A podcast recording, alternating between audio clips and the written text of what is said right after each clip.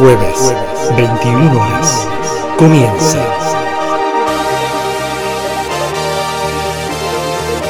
Vientos de colores. Tercera temporada.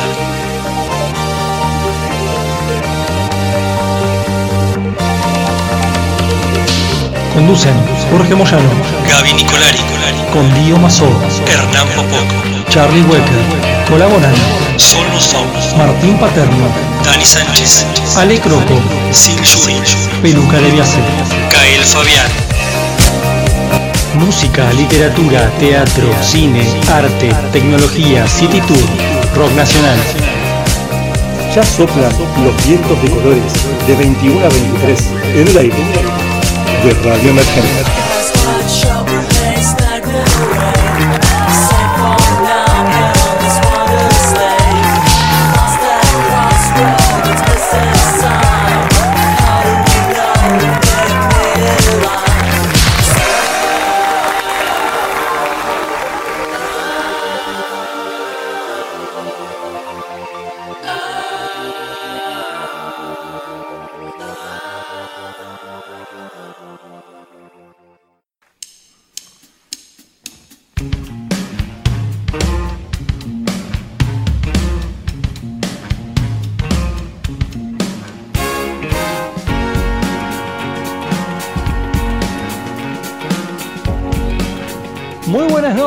¿Cómo están? Bienvenidos a un nuevo programa de Vientos de Colores, programa número 102, el primer programa del mes de abril ¿eh? de esta tercera temporada. Así que aquí estamos, ¿eh? como siempre, cada uno desde sus hogares, estamos haciendo este programa. No nos podemos encontrar todavía en el estudio, pero sí donde nos reunimos es en tu casa, ahí, donde nos estés escuchando, en el trabajo, en tu casa, en la calle, donde sea. Siempre ahí prendido, gracias a vos que estás del otro lado, escuchando Vientos de Colores. Mi nombre es Jorge Moyano y vamos a dar paso a todos los integrantes del programa para que nos cuenten un poco qué va a haber esta noche, en la cual tenemos realmente programado un gran, gran programa. Gaby Nicolari, ¿cómo estás? Bienvenida. Muy buenas noches, Jorge Moyano, ¿cómo estás? Buenas noches a ustedes que están del otro lado, también escuchándonos un poco bien, como decía Jorge, en la oficina, en casa, en donde sea que estén, inclusive en cualquier parte del mundo, porque bueno, esta modernidad en la que vivimos más allá de la pandemia nos permite llegar, viajar y volar a los rincones más ocultos de nuestro planeta. Así que bueno, prepárate, acomódate para disfrutar de este programón que tenemos para esta noche. Vamos a estar hablando con Tomás Vila, que está presentando su nuevo videoclip, Plazoleta, que forma parte del disco En el Ojo de la Tormenta, así que nos va a estar contando cómo fue toda la composición del disco, la preparación del video, bueno, sus novedades, sus futuros lanzamientos. En un ratito nada más hablamos con él y como siempre hablando con el señor Hernán Popoc, el especialista en cine que tiene todas las novedades para vos que estás ahí atento esperándolas. ¿Cómo le va Popoc? Buenas noches, le doy el pase.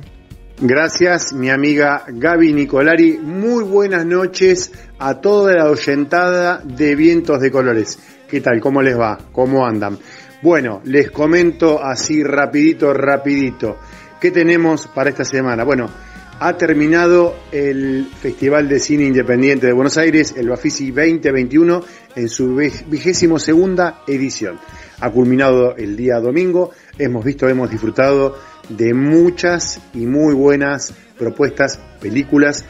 Hemos hablado con directores, tenemos entrevista, tenemos recomendaciones, tenemos premiaciones de todos los largos, de los cortos, y de todo lo que quedó, todo lo que se pudo ver, todo lo que hubo tras bambalinas, así que tenemos un programa más interesante.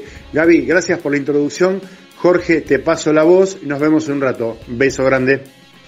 Y enseguida en la sección literaria vamos a dar cuenta de una pérdida muy grande para la literatura contemporánea argentina, un autor muy joven que ha fallecido repentinamente y que bueno, eh, esta semana fue noticia por supuesto en todas las redes sociales porque conocieras o no su obra realmente eh, la, eh, el hecho de la noticia fue realmente muy, muy choqueante, una muerte inesperada que ha dejado una obra que seguramente pudiera haber sido más extensa, más completa desde ya, pero que eh, con lo que nos ha dejado hay tela para cortar y de eso es de lo que vamos a estar hablando. Enseguida vamos a develar su nombre, su obra, pero seguramente si estuviste atento en la semana a las redes sabrás de quién vamos a, charlar en un ratito. Y no solo de sus libros, eh, sino también de su, de su discurso público, que realmente siempre fue muy ácido y, nos encanta rescatar esa, esa beta. Pero vamos a también hablar de grandes artistas y para eso lo tenemos a uno de ellos, al señor Dio Mazo. Buenas noches, ¿cómo estás? Bienvenido. Buenas noches, George. Buenas noches eh, a toda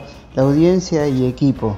Bueno, hoy les traemos un poco de música un poco más variada, eh, digamos bandas que utilizan arreglos sinfónicos, son bandas que no tienen tanta difusión, son artísticas y se mantienen generalmente de manera independiente, con muchísimo público que, que los sigue.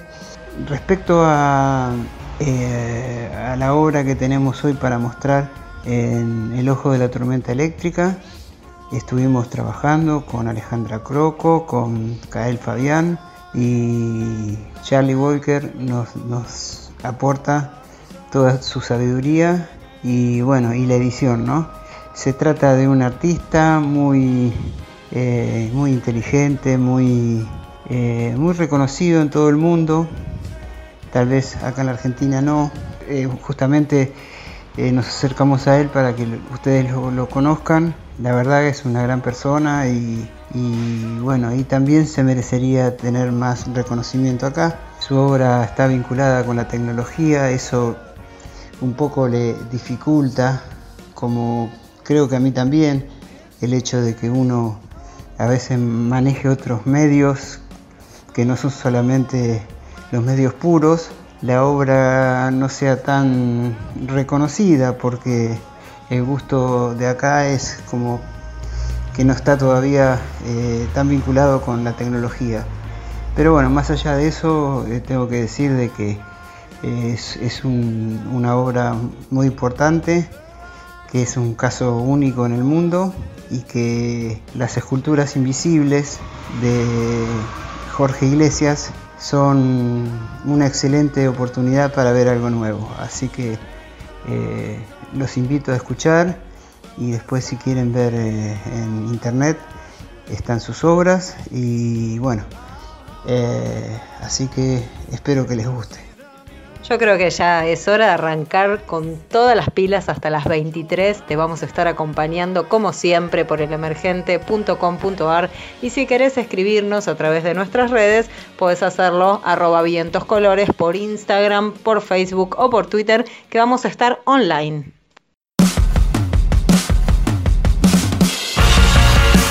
Las luces se encienden en la noche de vientos con The Blue Stones. Esto es Lights On.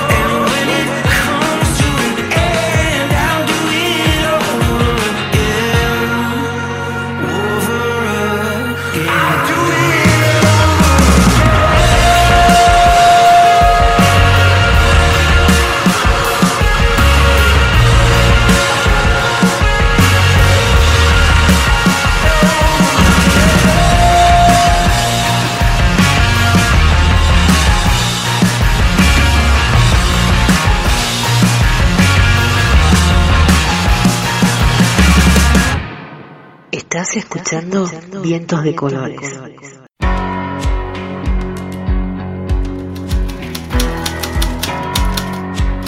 Timbre marginal. Literatura con Jorge Moyano.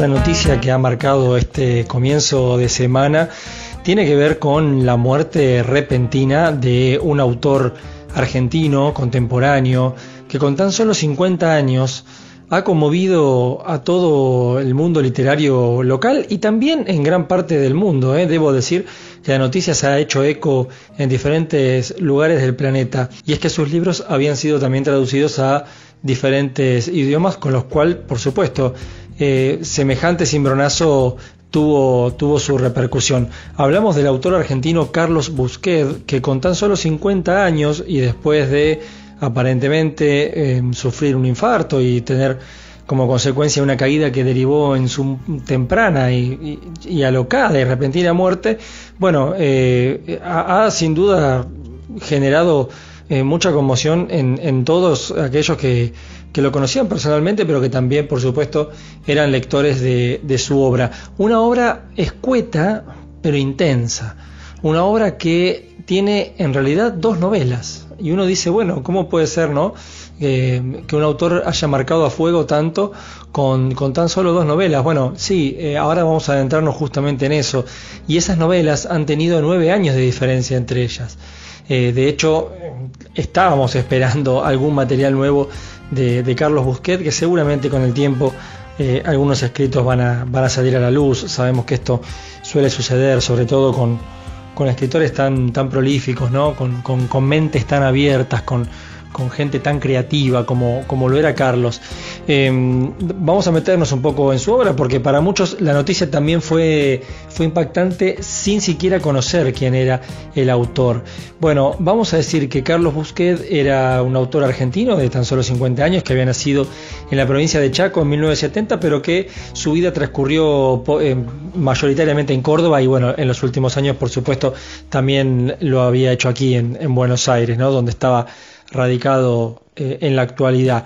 Eh, insisto, la noticia fue el 29 de marzo. Eh, fue difícil de creer porque Carlos Busquet era un autor que más allá de su obra, como decíamos en la apertura del programa, también solía jugar con el humor ácido, ¿no? el humor negro, el doble sentido, la ironía, bien puesto siempre al servicio de, sus ribetes literarios, pero también en la cotidianeidad y en las redes sociales, en Twitter, de hecho, una vez él jugó con su propia muerte, en el sentido de no, no bufándose de esto, sino que eh, hablaba de un poco de cómo autofingir la muerte ¿no? Eh, cómo, cómo, fingir su propia muerte eh, y sacar rédito un poco de eso. Bueno, se había armado un hilo de Twitter que obviamente con esta noticia eh, salió a flote todo de vuelta y, bueno, más de uno tratando de explicar las paradojas, las vueltas de la vida y, que no se jode con eso. Sin embargo, eh, Carlos Busquet siempre se, se, reía de estas cosas y entonces uno pensaba que esta era una treta más en su nombre. Sin embargo,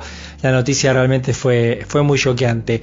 Eh, si hablamos de su obra, les decía, solamente dos novelas, pero fíjense qué repercusiones, ¿no? Porque eh, la primera de ellas, en el año 2009, que se llamó Bajo este sol tremendo, es una novela que, la verdad que cuando surgió eh, causó, causó, vieron esas, esos, esos rebotes en donde uno dice, che, fíjate acá porque este tipo sabe de lo que escribe. Bueno, eso fue lo que pasaba, esa era la sensación con Carlos Busquet, que era una ópera prima, pero que sin embargo sabíamos que era el principio de algo grande.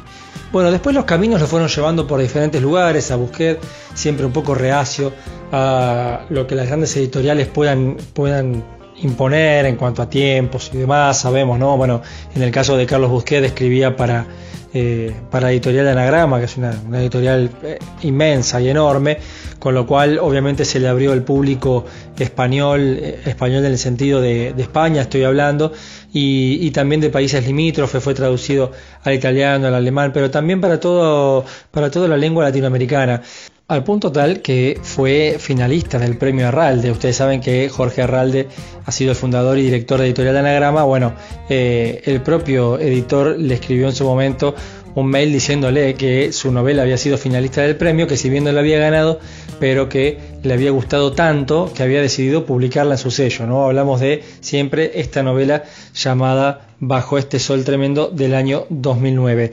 Fíjense que pasaron nueve años para volver a, leer algo de Carlos Busquet. Eh, algunos ya incluso le habían perdido el rastro, otros seguían leyendo algunas cosas que él publicaba en revistas y también había incursionado en la producción radial. Siempre estaba ahí dando vueltas, nunca había desaparecido, pero se sabía que estaba trabajando en, en algo grande. Y ese algo grande era una investigación periodística eh, al mejor estilo a sangre fría de Truman Capote y siguiendo los pasos de Rodolfo Walsh. ¿Qué quiero decir con esto? Ojo, no los estoy comparando, simplemente que la forma, la técnica de lo que el periodismo de no ficción o la literatura de no ficción eh, o el nuevo periodismo, como en su momento se conoció a este movimiento, bueno, eh, volvía a renacer en la piel de un investigador como lo era Carlos Busquet. ¿Qué fue lo que hizo este gran, gran escritor argentino? Bueno, eh, fue a reconstruir un hecho verídico, ¿sí? Eh, vamos a explicar un poco esto, quizás para alguno que no, no, esté al tanto de qué es la no ficción o que por ahí nunca leyó a Capote o, en, nuestro caso a, Rodolfo Walsh. Bueno, eh, significa poder abordar temas de la realidad, algún hecho puntual que haya sucedido en la realidad, pero a partir de ciertos ribetes literarios se pueda convertir en una novela, ¿no? O en este caso, eh, en un ejemplo de, eh, en un escrito de, la, de lo que se catalogó como no ficción, ¿sí? Eh, quiere decir que la literatura y los contenidos literarios pueden ofrecer ciertos matices a la hora de la escritura, pero que estamos hablando de un hecho real. Bueno, en este caso eh, a donde se fue a investigar eh, el propio Busquets fue a la década del 80, en donde eh, para semejante investigación no solo recabó información periodística, sino que también fue a la fuente y fue a, dar con un asesino serial que en su momento fue, fue, noticia en la década del 80, un asesino de taxistas ¿sí? en la zona de, Flores y de Mataderos aquí en la capital federal, en la ciudad de Buenos Aires. Bueno, em, eh, precisamente Busquets lo que hizo fue entrevistar a Ricardo Melonio, que es el, en definitiva la, persona que con nombre propio también aparece en, en esta en esta novela, bueno, eh, lo fue a, entrevistar y según cuentan eh, fueron 90 horas de conversación que, obtuvo en el penal de Seiza con, con, quien bueno continúa hasta el día de hoy detenido y que ahora está cumpliendo su condena en, el hospital Borda en una unidad que allí está presente eh, por bueno su peligrosidad potencial. Hasta el día de hoy sigue, sigue encarcelado. Así que todas esas charlas todas esas horas de charla fueron volcadas y, fueron reconstruyendo. En cierta forma, esto les fue dando color y forma a lo que terminó siendo magnetizado, ¿sí? que es su última novela, ¿sí? lo último que conocemos de él escrito y que realmente es muy buena y se las recomiendo enormemente. Y ahora en un ratito nada más, quédense que en el transcurso del programa vamos a estar leyendo un fragmento de precisamente Magnetizado. Eh, para todos aquellos que no lo conocen, eh, más allá de leer sus libros, también estaría bueno que busquen algunas entrevistas, algunas notas y, y algunos de los pensamientos que él tenía en una entrevista que tuvo con, con Valeria Tentoni eh, en el blog de Eterna Cadencia. Él un poco condenaba esto ¿no? de, tanta proliferación de libros, tanta edición de libros, decir, bueno, eh, está tan lleno de libros, decía el textual, ¿no? que no aportan una mierda y que son solo una expresión de tu necesidad de expresarte, que yo la tengo, digamos, no condeno esa necesidad, pero con solo expresarte lo que haces es agregar más ruido a lo que hay. Y creo que en esta clave hay que entender la obra de Carlos Busquet un disruptivo, un tipo que realmente le buscó la vuelta, que dentro de sus propios monstruos y demonios logró crear también un universo literario diferente, eh, muy coloquial, muy llano, muy llegadero. Vos abrís un libro de Carlos Busquet y en las primeras tres páginas ya eh, él te conquistó. Bueno, eso tenía, eso tenía Carlos Busquet, en esa rareza, eh, en ese lado freak, en sus remeras de trash metal, en ser un, un anti un anti escritor, ¿no? Como lo, lo, no correcto para alguien que es, es editado por anagrama. Bueno, Carlos Busquet nunca perdió su esencia y creo que en esa frase que acabamos de leer es un poco así, ¿no? En lugar de aportar tanto ruido, lo que siempre buscó Carlos fue eh, aportar una mirada diferente. Y ojalá que tengan acceso a alguno de sus libros, porque creo que es la mejor manera de homenajearlo. Y cuando vayan a leer, recuerden estas palabras, porque seguramente lo van a recordar con, una sonrisa. Y aquellos que no lo conocieron van a decir, pucha, me hubiera gustado tener la oportunidad de, en su momento de, escuchar algo en vivo de él. Carlos Busquet, entonces, recomendamos sus novelas y el mejor recuerdo y su mejor homenaje es precisamente a través de sus obras.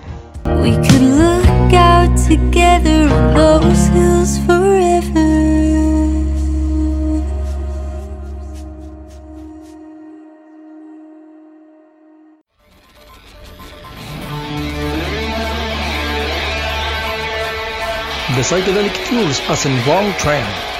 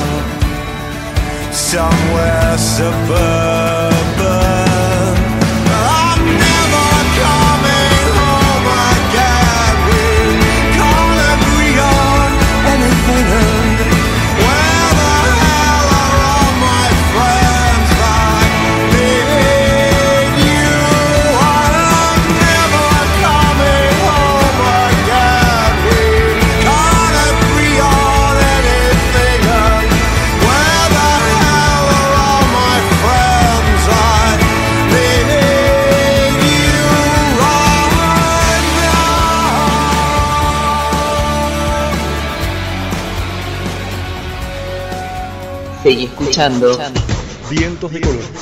Hasta las 23. Vientos de Colores. Ahora, en Vientos de Colores, entrevista. En el ojo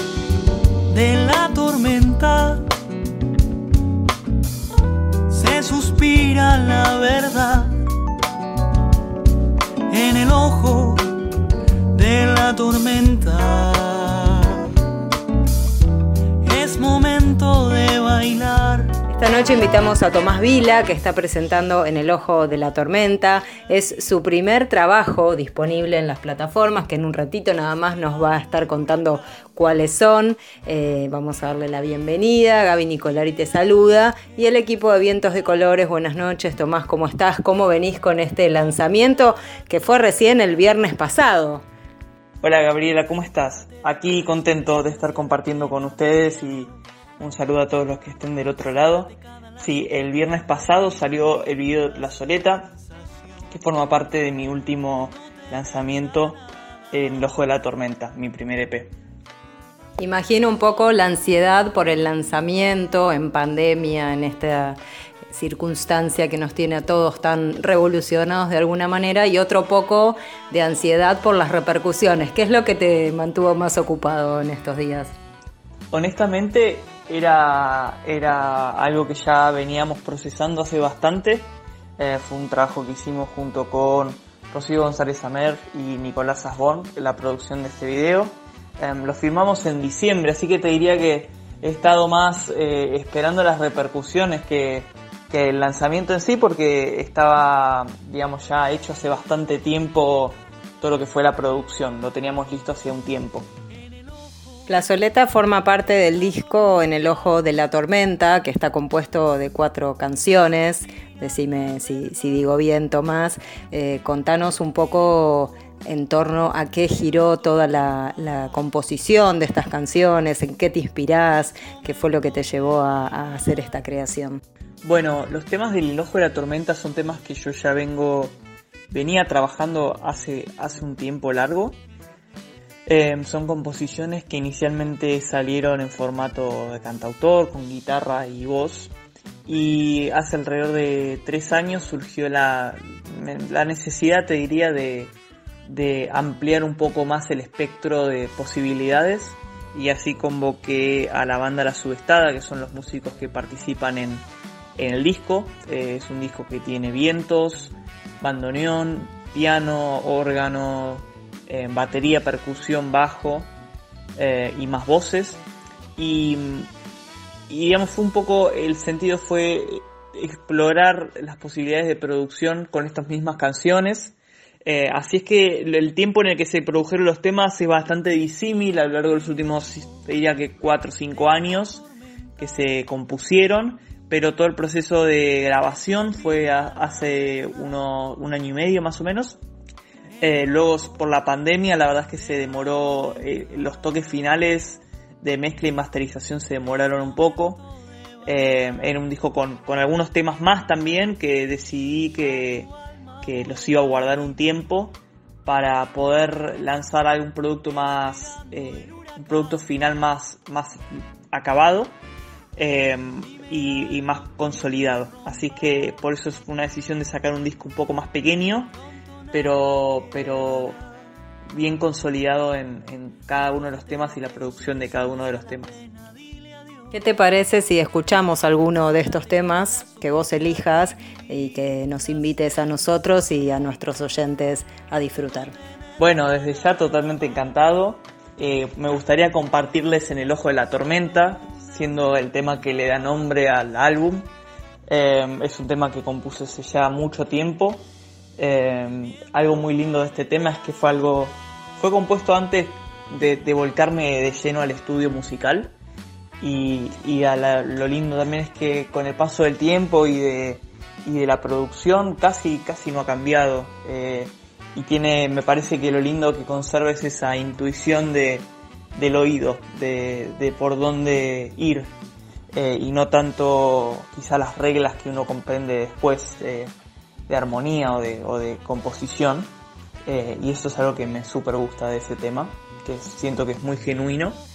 Eh, y bueno, y ha sido arreglado con, con, toda la banda y la verdad es que estoy muy contento con el resultado y es el próximo video a salir. Ahora justo lo estamos trabajando con, con los directores para, para poder tener un video próximamente. Y bueno, desde ya que ha sido un gusto y muchas gracias a todos por escucharnos. Dime algo que me rompa. quedará. Despójate de apegos y de sombras y a la pena dile adiós. Sácate cada lazo que te ata y viví la sensación de no tener ya nada más. Solo una mente en paz.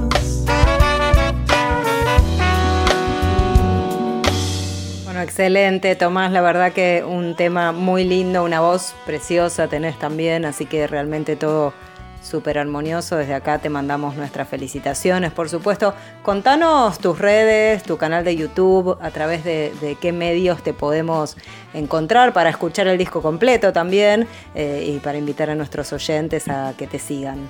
Perfecto, sí, pueden encontrar todo el material eh, en las plataformas de streaming usuales.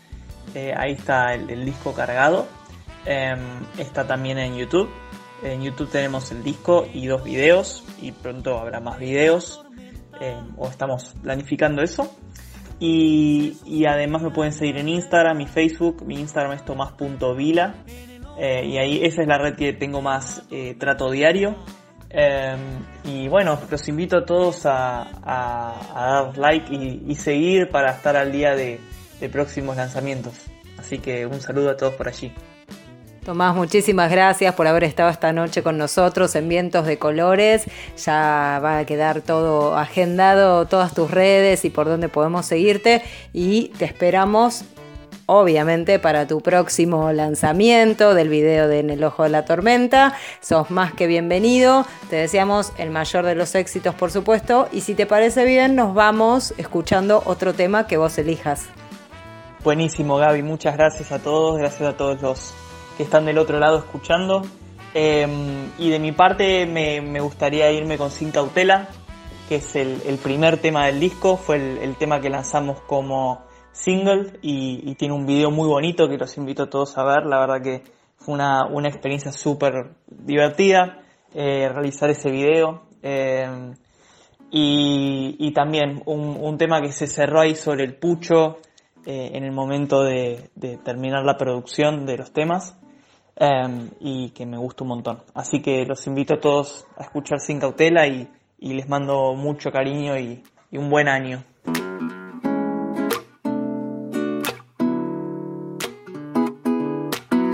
Me fui perdiendo, mareado en tu trajín, ahogué deseos en tu piel.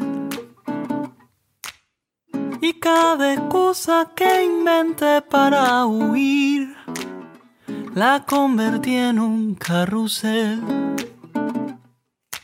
Entregado y sin cautela, olvidé el toque de queda, ese que protege el corazón.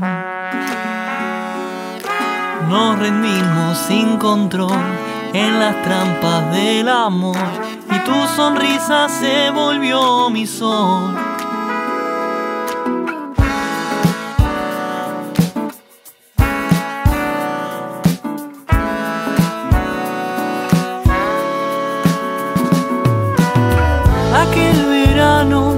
Aprendimos a sanar, conjugando las heridas. Fuimos dos locos conquistando la ciudad, con un beso en cada esquina. Entregado y sin cautela, olvidé el toque de queda, ese que protege el corazón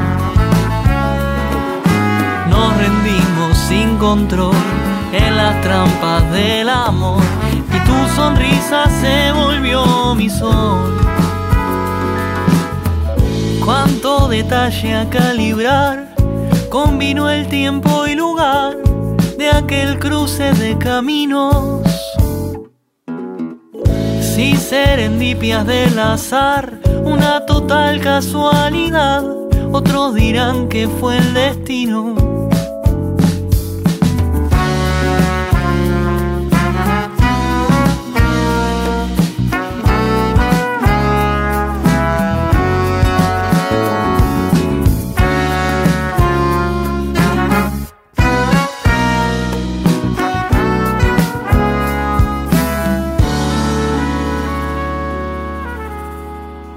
Quédate, hay más vientos de colores hasta las 23.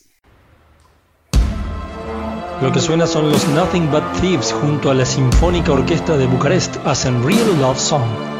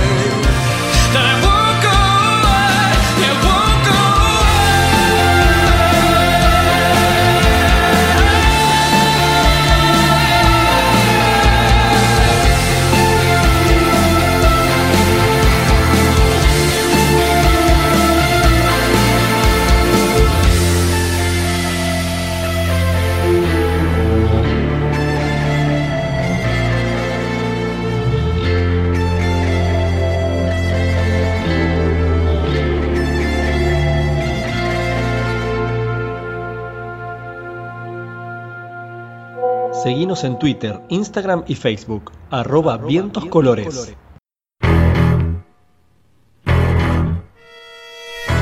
Luz, cámara, popo, cine, con la Popó.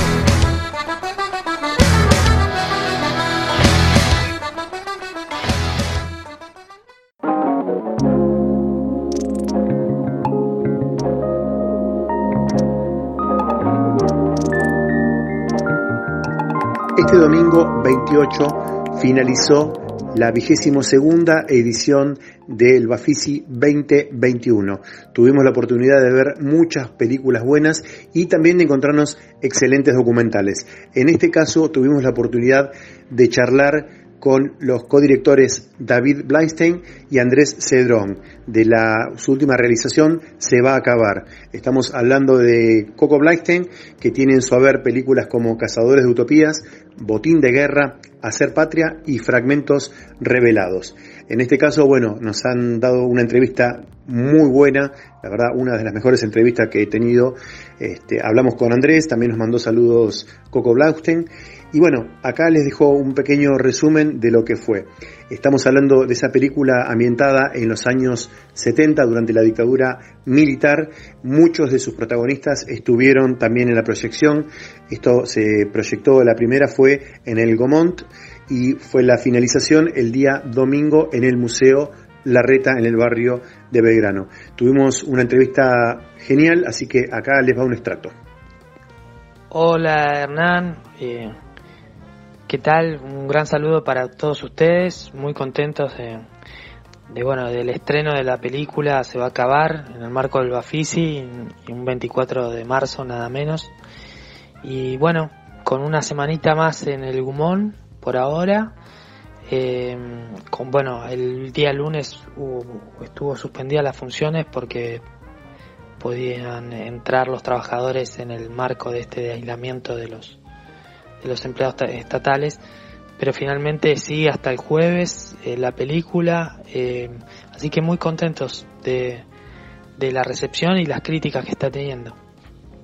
La combinación de relatos de primera persona, las imágenes que lograron tener de archivo y las secuencias animadas dan para presentar en Se va a acabar un testimonio de esas mujeres, esos hombres que con el paso del tiempo ya tienen su, su piel curtida y, tienen una sensibilidad que lo han demostrado en vivo en, sus comentarios, en sus charlas. Y la primera pregunta que, me viene a la mente, ¿por qué presentar una película como esta en este marco bueno, la fecha sabemos que es muy emblemática, pero ¿cuál es el motivo que, que tenés para, para, presentar una película con esa capacidad, con esa densidad? Porque la verdad que es emotiva, los diálogos, las filmaciones, los lugares donde eh, pasó, donde transcurrió toda esta historia, que es riquísima. Esa es mi primera pregunta. ¿Por qué filmar esta película?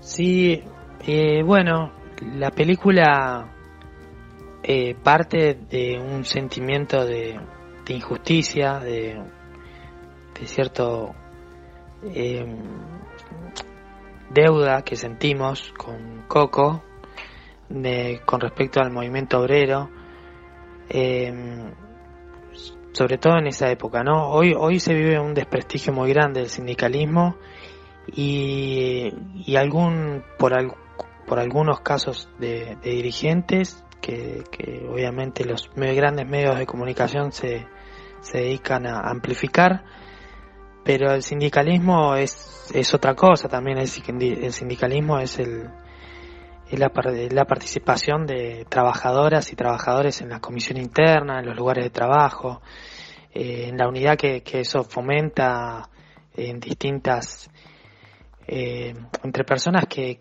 que quizás tienen ideologías distintas, que pertenecen a corrientes de pensamiento distintos y, y confluyen en una comisión interna, un sindicalismo de base, eh, por objetivos comunes, por, por ampliar sus derechos o, o defender sus derechos. Y, y, me parece que eso, ese tipo de sindicalismo se sostuvo como pudo.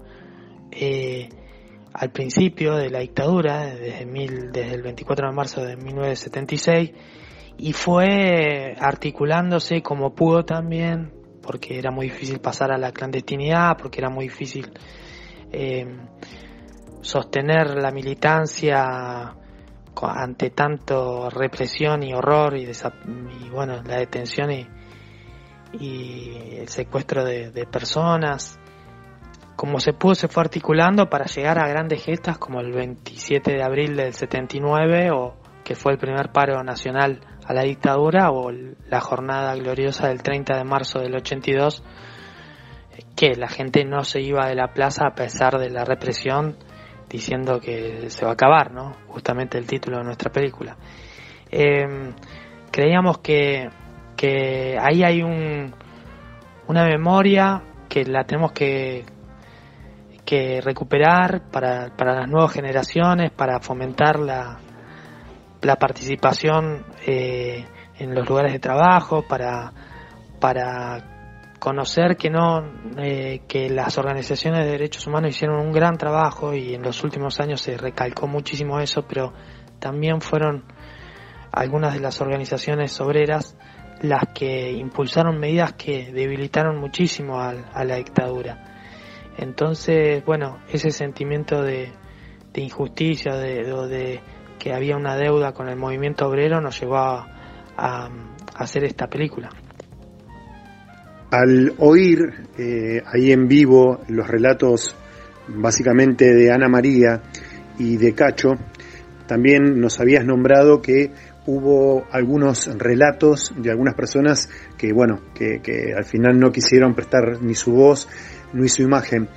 Eh, específicamente con, con todos, eh, Ana, Cacho y eh, Digón, el resto de las personas que fueron entrevistadas y que fueron mostrando que en realidad es como abrir el pecho y sacar el alma, ¿no? Delante de ustedes, me imagino que es un trabajo muy, muy minucioso, es un trabajo como como si fuesen un, médico que, opera, pero con una precisión quirúrgica, con una, una cuestión que, eh, porque son personas que deben tener la sensibilidad a flor de piel, y me imagino que eh, al abrirse, al abrirse y a empezar a contar su historia y sus vivencias y sus recuerdos, porque también eh, traen también todo ese, ese bagaje, todo ese equipaje de su historia, cómo fue manejar con tanta sensibilidad, con tanta prudencia, con tanta sutileza, porque habrá sido un trabajo, como, como le te decía, un trabajo quirúrgico, ¿no? Hablar con esas personas y que puedan expresarlo y ustedes plasmarlo delante de una pantalla. Sí, uno de los factores para, para el resultado que tuvimos eh, fue el diseño de, producción. Eh, fue, bueno, por guion ya sabíamos que que íbamos a, tener el tratamiento de estas voces en off con, con material de archivo, con situaciones de la vida cotidiana y con, bueno, estaba la propuesta de hacer las animaciones, pero no se sabía si nos iba a dar el, el presupuesto para llevarlo a cabo. Pero eh, las voces en off estaban eh, se diseñó para que fueran grabadas al comienzo en un estudio sin una cámara de por medio. Entonces esa voz tiene una intimidad y un tono de confesión que, facilitó eh, el resultado. Creo que eso fue, fue algo bueno que, pudimos implementar. Y porque, bueno, cuando hay una entrevista eh, con cámara, el, el entrevistado o entrevistada, eh, por momentos se puede soltar, se puede, puede hablar eh, sin tener esa noción de que después luego lo, mirarán cientos o miles o eh, de, espectadores, pero con, con, sin el lente en la cara, pero a veces por momentos pues, lo puede ver, ¿no? El lente se cruza por el medio de la mirada, la mirada se cruza con el lente, perdón, y ahí eh, tiene conciencia y, hay un, aleja, un alejamiento inevitable del entrevistado con, con respecto a nosotros quienes hacemos las preguntas. Y me parece que sin el lente por medio facilitó lo que decía, esta intimidad y este tono de confesión, eh, de una confianza que bueno, la, fuimos nutriendo con algunos eh, encuentros previos, pero que indudablemente eh, en un estudio, encerrados, con una mesa de por medio, enfrentados, eh, los entrevistados con, con, nosotros, con Coco y conmigo, eh, se generó un clima muy particular y que bueno, que creo que se puede ver en la película, que se puede escuchar en este caso en la película. Gustaría que nos cuentes cómo fue la, la recepción del público, ya sea en el Gomont como en el Museo Larreta, cómo fue que observaste, que viste en esas miradas, cómo, cómo, cómo sentiste que el público se sintió delante de, la proyección de tu película, qué repercusión tuviste, qué devolución, qué preguntas eh, te, hicimos, porque también el público fuimos parte de, ese proceso. Me gustaría que vos nos cuentes de, tu lado, del lado del director, cómo, fue que lo sentiste. Sí, la, en las proyecciones eh, se generó un clima muy emotivo, de mucho respeto. Em, creo que la diversidad y la, amplitud ideológica que tiene la película em, creo que contagia, creo que permite que, que distintos eh, públicos de distinta formación eh, pueda, no sé, pueda tener contacto con, con, con estos entrevistados y entrevistadas que, que tuvieron su recorrido muy especial. Eh, y bueno, también pienso que, que, como te digo, es muy emotivo, genera algo de tristeza, eh, esa es la devolución poco que tenemos, pero que es necesaria, ¿no? Que esas, esa lucha existió, que estuvo oculta o no visible, nosotros la venimos a, a, divulgar, y que es lastimosa, que hubo, bueno, eh, 30.000 desaparecidos, eh, hay mucho dolor por, por, la pérdida de compañeras y compañeros y también por la pérdida de, de trabajo, de fuentes de trabajo de, de la industria nacional. Eh, la consecuencia y, aquel objetivo que tuvo económico, político, social y económico, eh, la dictadura cívico-militar. Pero, pero creo que bueno, es esas como te digo, el mensaje que me ha llegado es, es una película emotiva, por momentos muy triste, pero, pero muy necesaria. David y Andrés, les queremos agradecer infinitamente por su tiempo, por su dedicación. Y bueno, como última pregunta les queríamos preguntar eh, cuál es el circuito que va a seguir la película, cuáles son esos, esos carriles, ese circuito que tiene que seguir la película, dónde va a ser presentada, si va a estar en alguna plataforma, si tenemos oportunidad de verla ya en, en, algunos cines, que nos cuenten un poquito cuál va a ser la trayectoria que le van a dar a, a esta magnífica obra. Se va a acabar, estuvo programada, como vos decías, en, en el Bafisi, en la Sala Gumón, el 24 de marzo, y también en el Museo La Reta, el 28. Pero bueno, en la Sala Gumón eh, siguió a partir de del jueves 25 un, por una semana hasta el, hasta el miércoles 31. No sabemos si continúa en sala, pero eso bueno fue por decisión de, del Inca que le pareció bueno eh, que nuestra película continúe en el marco de, del recordatorio y del día de, de memoria, verdad y justicia y bueno, esperamos que, continúe su exhibición en la plataforma Cinear y eh, tener alguna exhibición en, en, la TV pública para que alcance, que para que su alcance sea todo el país. Así que bueno, estamos muy ansiosos de, seguir. Eh, tuvimos muy buena repercusión en la prensa y me parece que, que el boca a boca está funcionando, así que Esperemos que no se corte esa racha. Nuevamente agradecerles por su tiempo y por su dedicación, de parte de todo el equipo de Vientos de Colores. Gracias Hernán por la, por la entrevista, gracias a todo el equipo y eh, estaremos en contacto.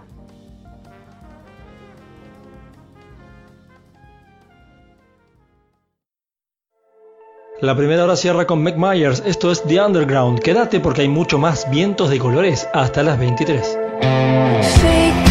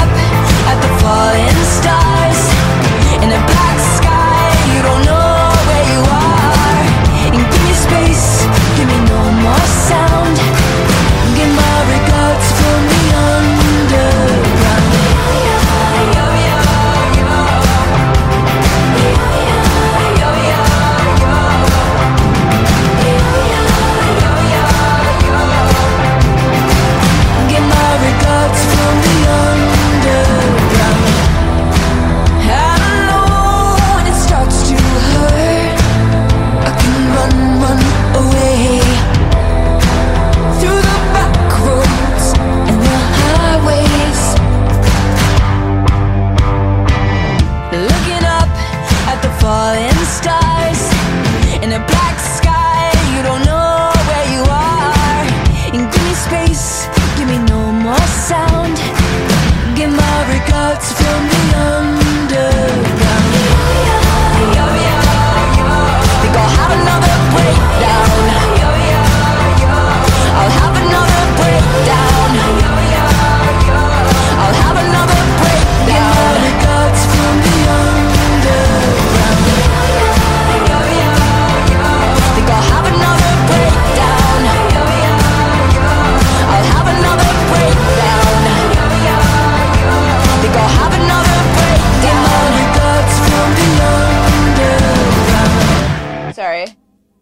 Hasta las 23. Seguí escuchando Vientos de Colores.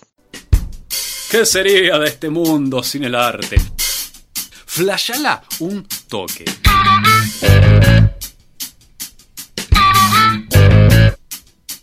Ponele, nunca jamás en la historia hubo arte. Uf. Uf. Seríamos todos Donald Trump. When do we beat Mexico at the border? They're laughing at us, at our stupidity. O el pato Donald.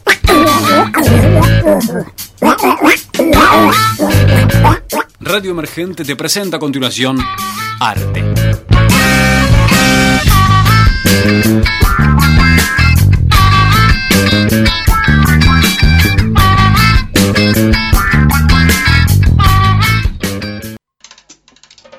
Radio Emergente, Cultura Emergente, Voces Emergentes. Por elemergente.com.ar Radio Emergente le da aire a la cultura.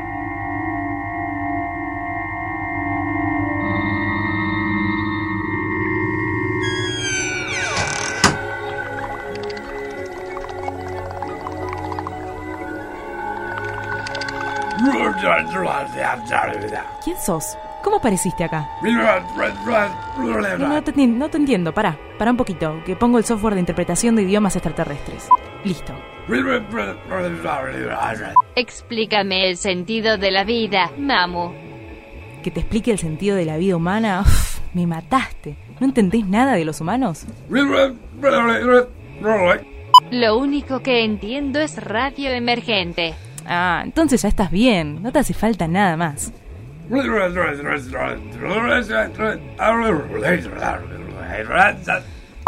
Joya. Radio Emergente. Cultura Interplanetaria.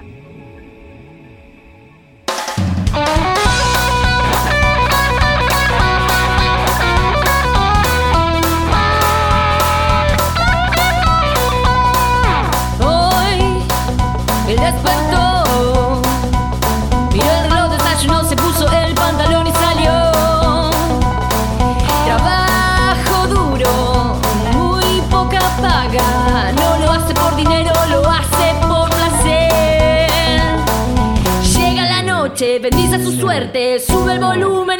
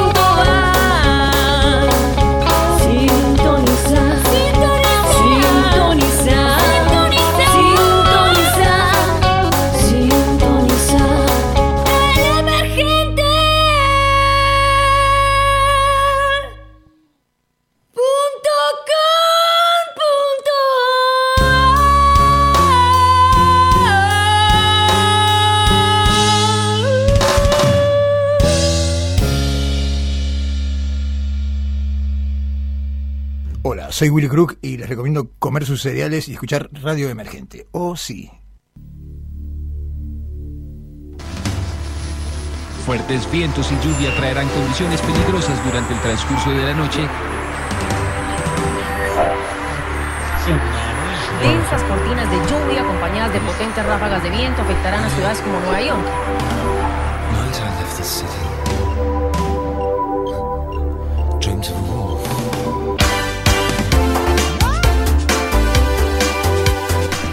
Comienza la segunda hora de Vientos de Colores. Quédate, hay mucha más tecnología, literatura, teatro, cine, series, streaming y mucho más. Hasta las 23, en el aire de Radio Emergente.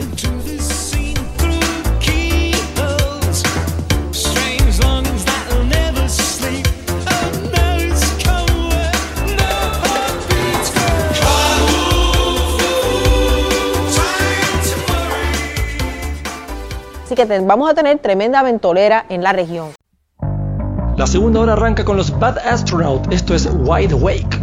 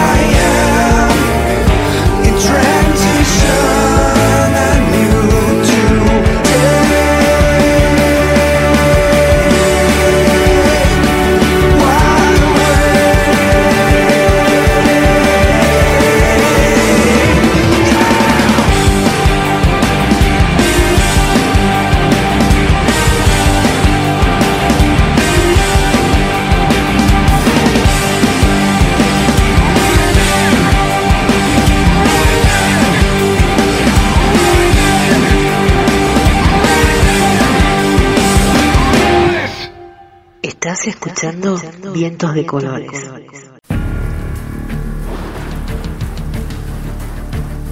El ojo de la tormenta eléctrica.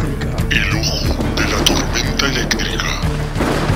Arte y múltiples medios. Con Dio Mazó, Ale Croco y Kael Fabián.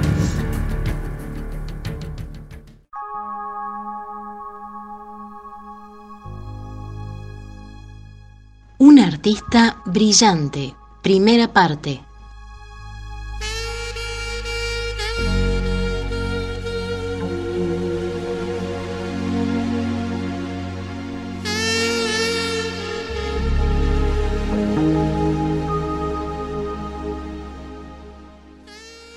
De cielo azul y calles doradas en la boca. Atravesamos Caminito. Nos despedimos de nuestro amigo, el gran pintor Guillermo Alio, y partimos en dirección al estadio, donde jugaban a cancha vacía Boca y Talleres.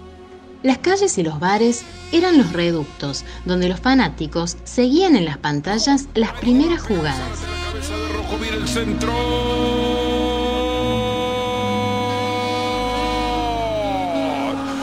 Allá estaba el bar. Teníamos que hacer el reportaje para Vientos de Colores al gran pintor Jorge Iglesias, un artista notable, un hombre brillante, un creador original. En contra, en contra del 18 de Talleres. Entramos al bar y nos sentamos al fondo. Unas copas y comienza la magia. Hoy, en Vientos de Colores, les presentamos al artista Jorge Iglesias, que es pintor y también se ha destacado por sus esculturas invisibles y de movimientos virtuales.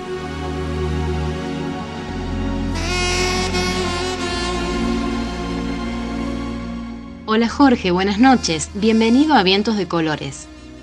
Bueno, buenas noches eh, Alejandra, otra vez mi agradecimiento y un saludo para un colega, Biodro Mazó, que forma parte del equipo, y a Guillermo Alio, otro colega que fue el que nos presentó. ¿Qué son las esculturas invisibles que creaste? Las esculturas invisibles eh, son objetos físicos, concretos, que no pueden ser percibidos por el ojo humano directo. ¿Por qué digo ojo humano directo? Porque se han visto muchas veces desapariciones de cuerpos, pero todos habrán notado que siempre antes de hacerlos desaparecer se los tapa. Bueno, eso es lo que hace, por ejemplo, eh, un mago o, o incluso eh, en el teatro negro los objetos que no se verían porque estarían en la oscuridad y pintados de negro. Eh, no es este el caso, estos son objetos que están iluminados a plena luz y sin eh, ningún anteojo especial ni, ni ocultamiento de ninguna naturaleza, desaparece frente a la vista.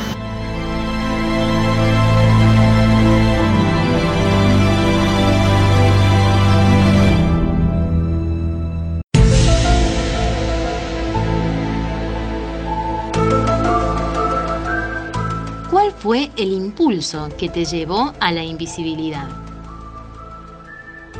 Bueno, yo estaba pintando un, cuerpo de un modelo, en este caso era un cubo, en el cual había una parte, por supuesto, más iluminada, la que estaba más expuesta a la luz, otra parte más en sombra y una sombra proyectada en el piso. Aquí está lo que yo tengo que hacer primero una aclaración. La manera en que yo estaba pintando mis cuadros, eh, cuadros de características realistas en ese momento, eh, me, me llevaban a una concepción del espacio particular, aun sin yo notarlo, es decir, que mm, si alguno viera alguno de mis cuadros realistas de aquella época, eh, no encontraría una gran diferencia con un cuadro realista de otro artista. Pero la realidad es que mi manera de concebirlo era distinto. Eh, lo cual me llevaba a la siguiente conclusión, que si las causas por las que yo creo que veo el objeto son las que supongo, entonces es posible hacerlo invisible. Cosa que realmente me llamaba poderosamente la atención, porque la invisibilidad se había buscado hacía mucho tiempo, con muchísimos métodos, muchos muy tecnológicos, con láser y demás. Es más, aún se siguen buscando métodos. Y no podía ser que, que yo lo pudiera hacer desaparecer sin usar alta tecnología y simplemente pintando. Pero bueno, eh, lo que yo pensaba me parecía muy lógico. Incluso yo me estaba dando unas clases en el Museo de Arte Decorativo de Buenos Aires y, di unas explicaciones de por qué un objeto se podría hacer invisible, cuando todavía no lo había logrado. Por lo cual, este, si alguien me hubiera hecho verdadero caso en eso que yo decía, a lo mejor alguien me habría ganado de mano. Porque yo hice algunos intentos infructuosos que duró bastante tiempo hasta que en un momento di con la clave. ¿Cómo fue que elaboraste la idea de hacer invisible el primer objeto? Voy a decir cómo es que hice invisible el primer objeto.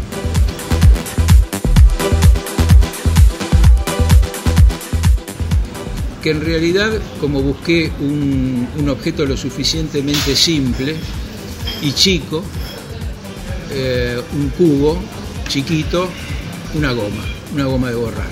Así que paradójicamente lo primero que borré fue una goma.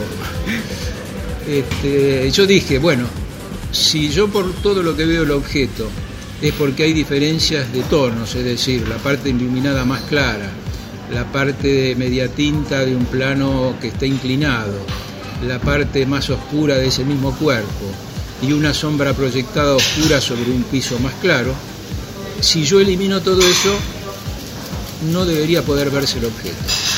¿Qué hice entonces? Empecé a oscurecer las partes claras, empecé a aclarar las partes este, más oscuras y desde la sombra proyectada hacia adentro, desde los bordes de esa sombra hacia adentro, lo empecé a aclarar y desde los bordes de esa sombra hacia afuera lo empecé a oscurecer.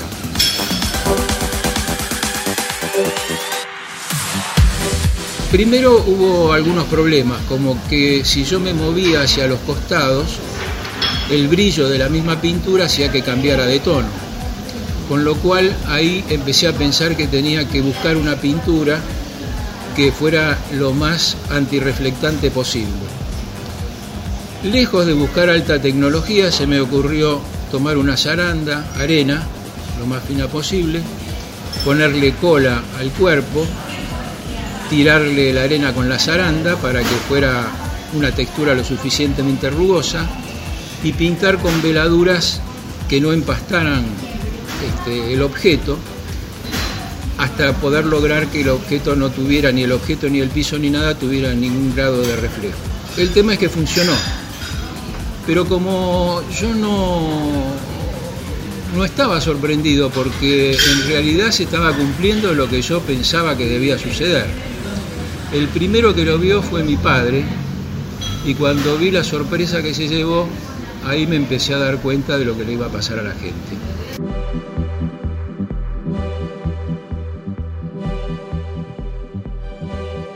¿Cuál fue el objeto más grande que realizaste? Bueno, el objeto más grande que hice invisible fue un obelisco de 3 metros con un fondo más o menos de 6 metros, que fue para la obra Buenos Aires Luz en el Paseo de la Plaza, donde la bailarina Estela Herman subía al obelisco y por supuesto como el obelisco era invisible quedaba flotando en el aire, eh, por lo cual la gente pensaba que habría algunos eh, hilos transparentes que la sostenían o algo similar. Hasta que bueno, se provoca el cambio de luces y aparece el obelisco en toda su magnitud en, el escenario. Eh, esto sucedió porque yo estaba haciendo una muestra de esculturas invisibles en la Biblioteca Nacional y Ana Herman, que es una colega artista, la trajo a Estela y entonces ella dijo que soñaba con bailar en el aire y si eso era posible. Yo nunca había hecho una cosa de ese tamaño, pero Estela con la fuerza que tenía de productora también, este, su esposo que era ingeniero construyó en un galpón un obelisco de 3 metros, porque había que hacerlo en otro lado, no podíamos estar cubriendo este, el teatro mientras yo hacía eso, tardé un mes más o menos. Y después, bueno, lo colocamos en el en la sala del Paseo de la Pablo, en la sala Pablo Neruda del Paseo de la Plaza. Tengo una anécdota con respecto a esto, como eh, estaban dando en esa época también los porteños, eh, y como se sabe, siempre se, se levanta una escenografía para poner la otra. Yo había hecho los retoques finales para terminar de hacerlo invisible en el teatro y dejé las luces prendidas.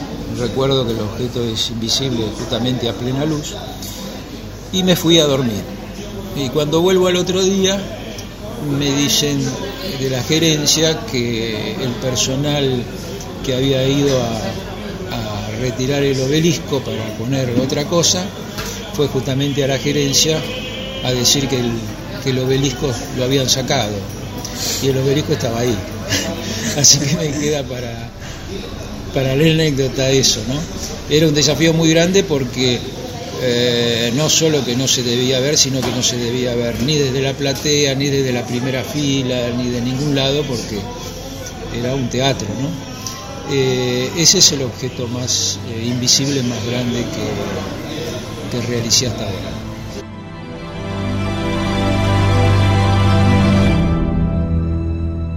¿También realizaste una seguidilla de objetos invisibles?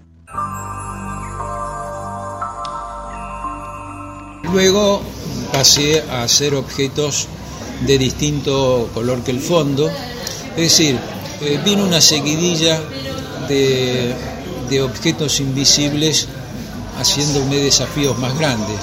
Quiero aclarar, antes de decir lo que voy a contar ahora, eh, que no existe otro método para hacer invisible un objeto en ninguna parte del mundo. De hecho, cuando hay que hacerlo, tienen que recurrir a mí. Todos estos videos que salen a veces de supuestas capas que, en distintas universidades o demás este, no son, la mayoría, eh, trucos. Por ejemplo, si uno observa a una persona que está teniendo la capa delante de sí y él desaparece y se ve el fondo, que hay un árbol u otras cosas, si amplía un poco la imagen y mira las manos que están justamente por delante de la capa porque la está agarrando, de- desaparecen también. Es decir, que hay cosas hasta a veces grotescas.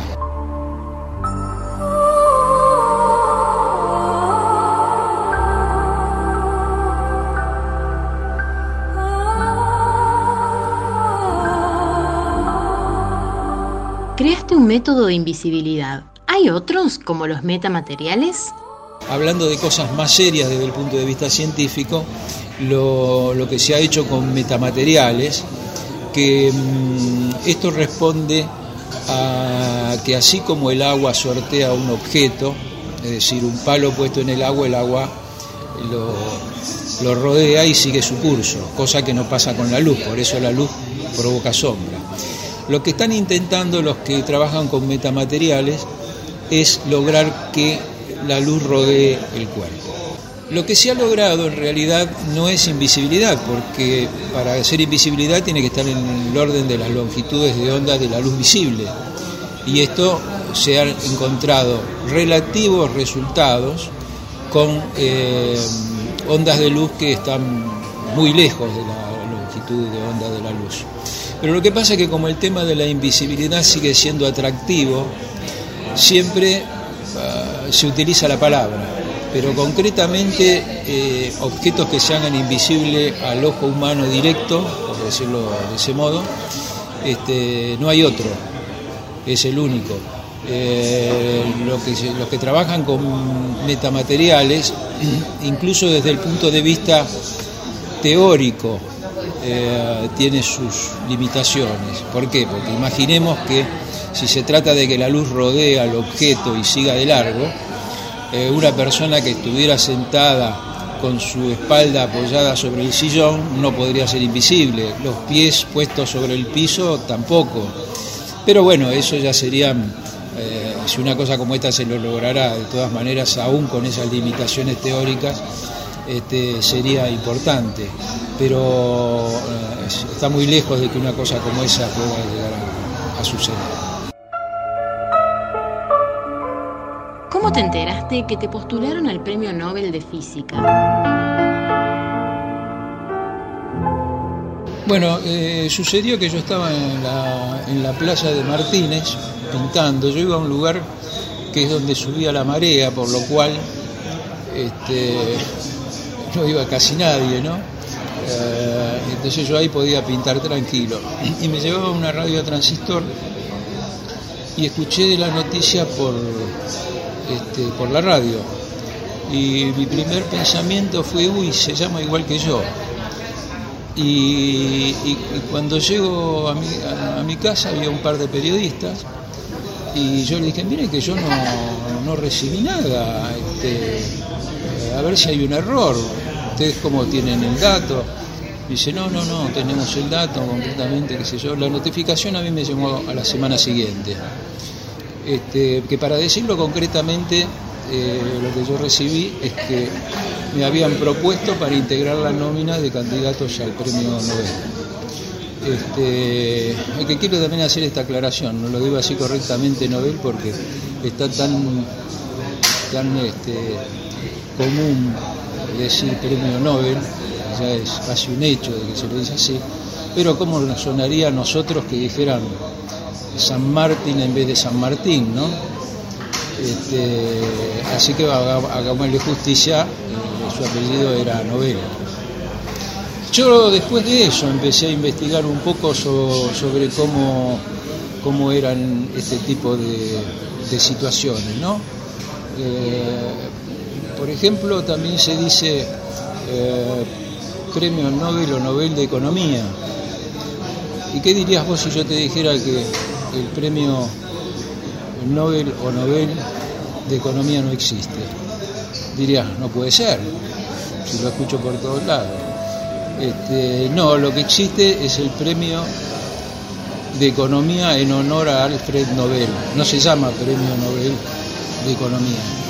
Fue eh, instituido mucho después porque no estaba en el testamento de Nobel.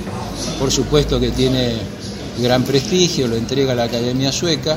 El dinero creo que lo pone un banco, no sé ahora quién. Pero no se llama así. Pero como como el periodismo recibe eso, a veces, claro, lo lee como premio Nobel, este, porque lo supone así, me imagino, ¿no?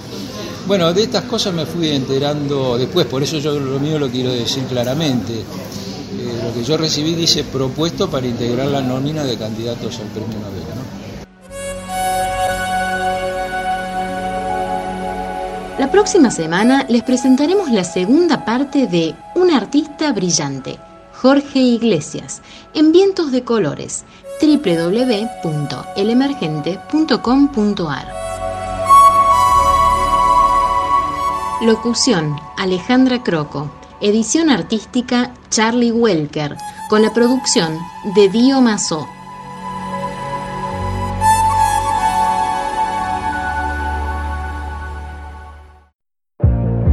Larry Pink, The Human.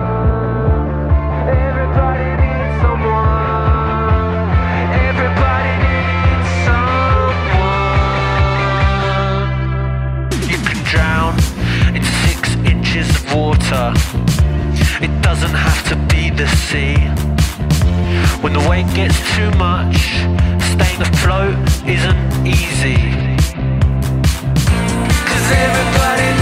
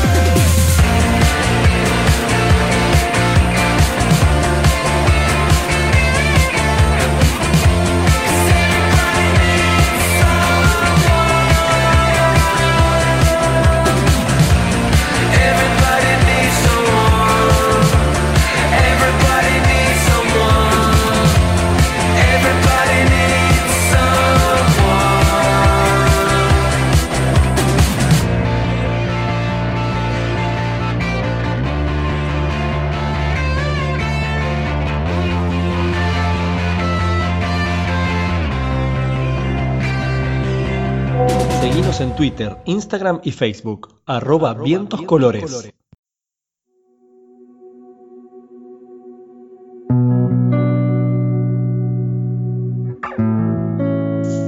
Electricidad y magnetismo.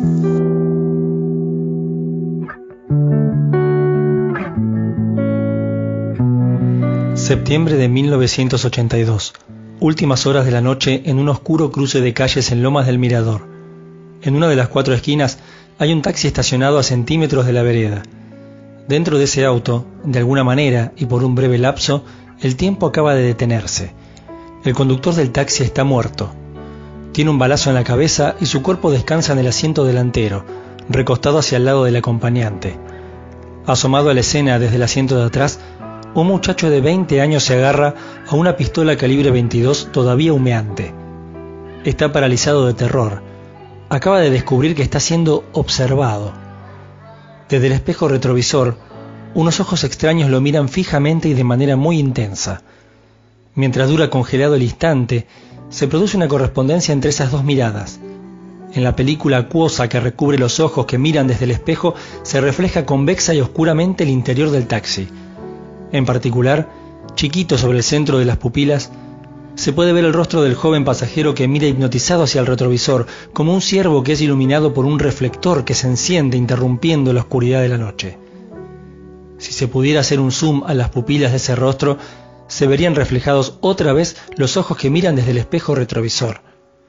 Adentro de esos ojos, nuevamente el rostro del joven, y así sucesivamente, una imagen dentro de otra imagen, una continuidad de reflejos que se enfrentan, la realidad misma volviéndose cada vez más chica.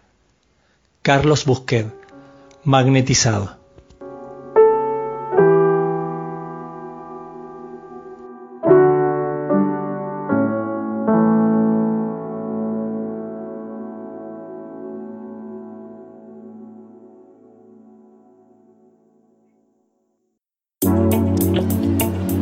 Continúa la música en vientos con Cannons, Fire for You.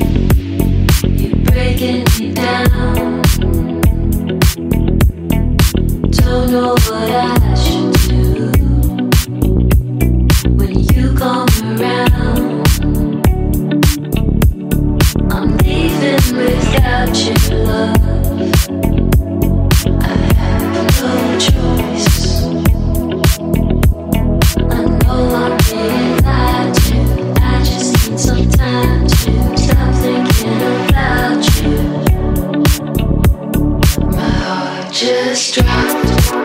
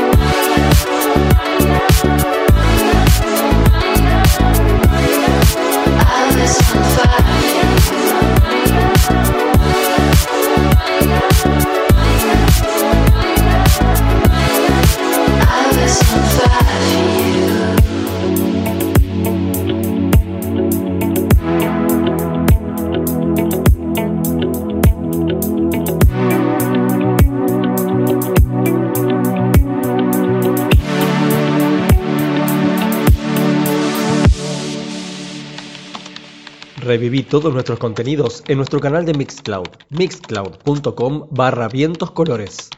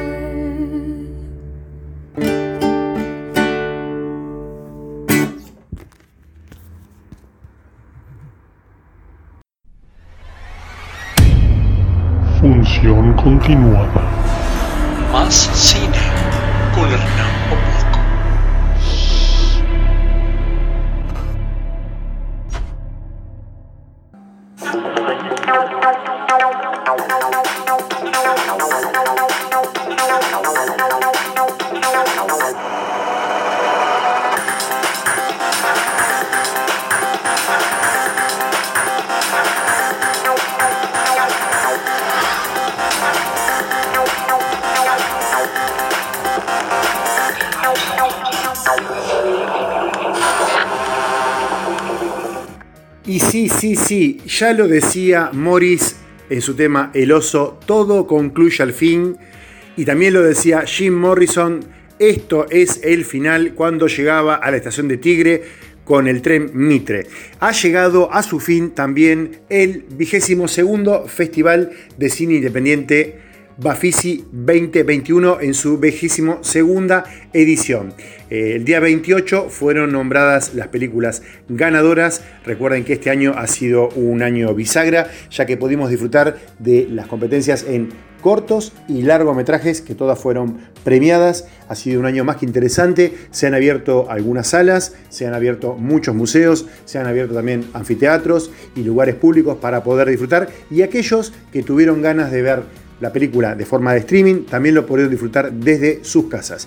Les queremos hacer un pequeño raconto de lo que fue esta competencia. Estamos hablando mejor en competencia oficial americana. La mejor actuación se la llevó a Inda Temos, a Indemensao, Danoite de Gustavo Calvao. Mejor cortometraje Blanes Esquina Müller de Nicolás Botana. Mejor dirección Los Plebes de Eduardo Girán Brown y Eduardo Emanuel Mazú. Mejor especial en largometraje O Libro Dos Placeres de Marcela Lordi. Mejor largometraje se lo llevó Vacío de Paul Venegas. Y el gran premio se lo llevó Cosas que no hacemos de Bruno Santamaría Razo. En la competencia oficial argentina, la mejor actuación se la llevó la actriz Ana Katz, que la felicitamos por su labor en Fabián Canta de Diego Crespo. El cortometraje también se lo llevó justamente Damián Crespo por Fabián Canta y Obscena, una película que pudimos ver un cortometraje hermoso de Paola Orladini Castro. Mejor dirección se lo llevó responsabilidad empresarial de Jonathan Perel. Acá quiero abrir un pequeño, como diría profesora de matemática, paréntesis, eh, sacamos corchetes y sacamos las llaves de los bolsillos. ¿Por qué? Responsabilidad empresarial es una película muy, muy buena que no hay que dejar de ver, es un documental sobre justamente la responsabilidad que tuvieron aquellas empresas, les puedo nombrar más de 40, que en la época de la dictadura, estamos hablando de la, eh, la, década del 70, más precisamente del año 1976, a partir de ahí la colaboración que tuvieron algunas de esas empresas para pergeñar, para entregar a algunos de sus empleados. La verdad una película muy interesante, esta película está filmada desde la luneta delantera y trasera de un coche en la entrada de las diferentes empresas. Algunas ya no existen. Si tienen ganas de verla, se pueden meter todavía en la página vivamoscultura.gov y ahí se meten, acuérdense que se tienen que linkear y pueden ver la película. Es aproximadamente una hora, no les voy a spoilear nada, es genial, es estupenda. Bueno, después le quería comentar, ya que veníamos hablando, eh, mejor largometraje se lo llevó ¿Qué será del verano? de Ignacio Ceroy y el gran premio se lo llevó Implosión de Javier Van Dancouter. En competencia oficial internacional eh, tenemos la mención especial a la actuación que se la llevó El Planeta de Amalia Ullman. Mejor actuación en Bahía Blanca de Elisa Carijao. Tenemos mención especial en cortometraje Hyde de Daniel Gray. Mejor cortometraje Catavento de Joao Rosas. Mejor dirección Amalia Ullman en, del Planeta. Mejor especial en largometraje O Amor dentro da cámara de Yamil Fortunato y Lara Beck Beloy. El mejor largometraje en este caso se le llevó The Nose of Conspiracy of Maverick de Andrei Tarkovsky. Y el gran premio se lo llevó Mi Última Aventura, dirigida por Ezequiel Salinas y Ramiro Sonsini. Les quiero recordar a aquellos que tengan ganas de seguir viendo unas buenas películas, pueden meterse en la página, como les decía, vivamoscultura.gov. Ahí se tienen que linkear, ingresar sus datos. Van a encontrar, a partir desde el día lunes, van a encontrar Vacío, de, está muy buena, Catavento, ¿Qué será del verano? La Comuna de París, que es una película excelente, es un poquito larga, pero les puede llegar a interesar. Es una recreación de una, una horda eh, a fines del, del, siglo XIX en París, está muy buena. Después tenemos Fabián Canta, como les nombraba antes, responsabilidad civil, responsabilidad empresarial, perdón.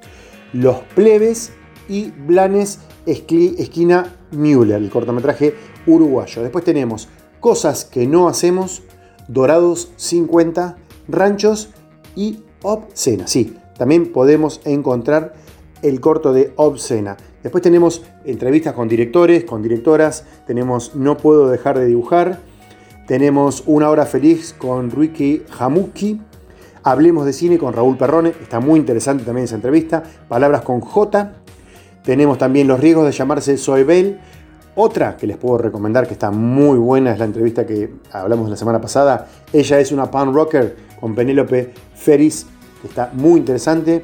En busca del tesoro de Guillermo Blanc. Estrategias y posibilidades para pensar la parida. Y tenemos, bueno, mucho, mucho, y todavía nos queda mucho más para nombrar. La semana que viene les voy a traer más recomendaciones. Acuérdense de meterse en nuestras redes, ya sea en Twitter, en Instagram, en Facebook. Manden nuestros, sus comentarios, manden todo lo que quieren saber. Vamos a ir tratando de, de responder a medida que vamos recibiendo. Si quieren ver un poco más, si quieren saber un poco más, espérennos unos días más que ya vamos a tener más noticias.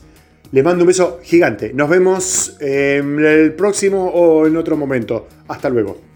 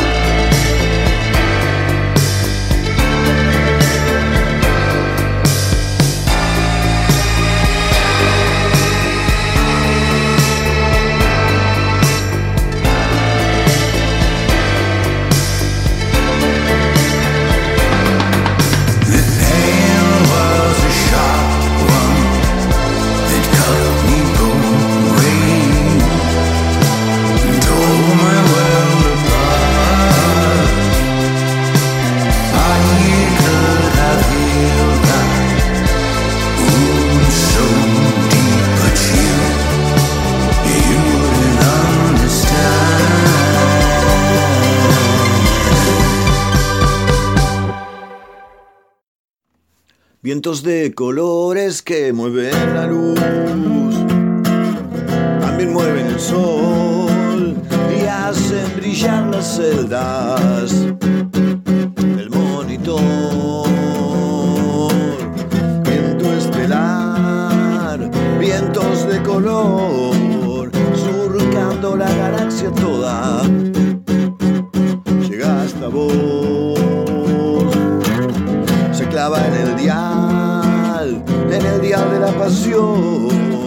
en el emergente. Punto com entre vos y yo.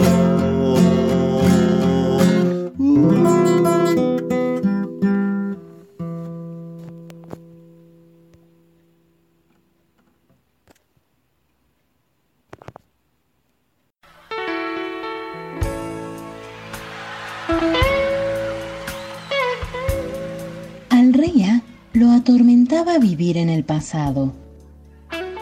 Y no sabía por qué.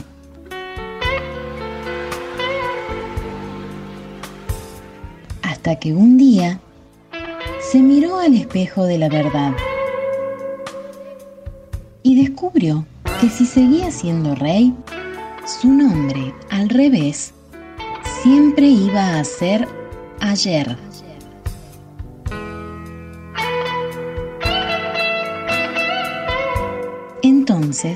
abdicó. Y ya libre, fue simplemente A, el comienzo de todas las cosas. Texto de Edu Betas. Microrrelatos en vientos de colores. Y llegamos al final de un nuevo programa de Vientos de Colores. Nos vamos a encontrar como siempre el jueves de la semana que viene. Espero que te haya gustado esta emisión. Y bueno, como siempre, la vamos a seguir atentos porque hay muchas novedades en las redes sociales. Gaby. Novedades para ganarte las dos entradas para ver el recital de Rocío Cravero en el Roxy el 11 de abril. Si quieren saber cómo participar, busquen el posteo en Instagram, tienen que arrobar a dos amigos, seguir nuestras cuentas, bueno, ahí están todas las instrucciones, no se lo pierdan porque va a presentar unas canciones deliciosas, así que bueno, y como siempre les digo, si quieren revivir los contenidos de este programa, pueden hacerlo a través de mixcloud.com barra.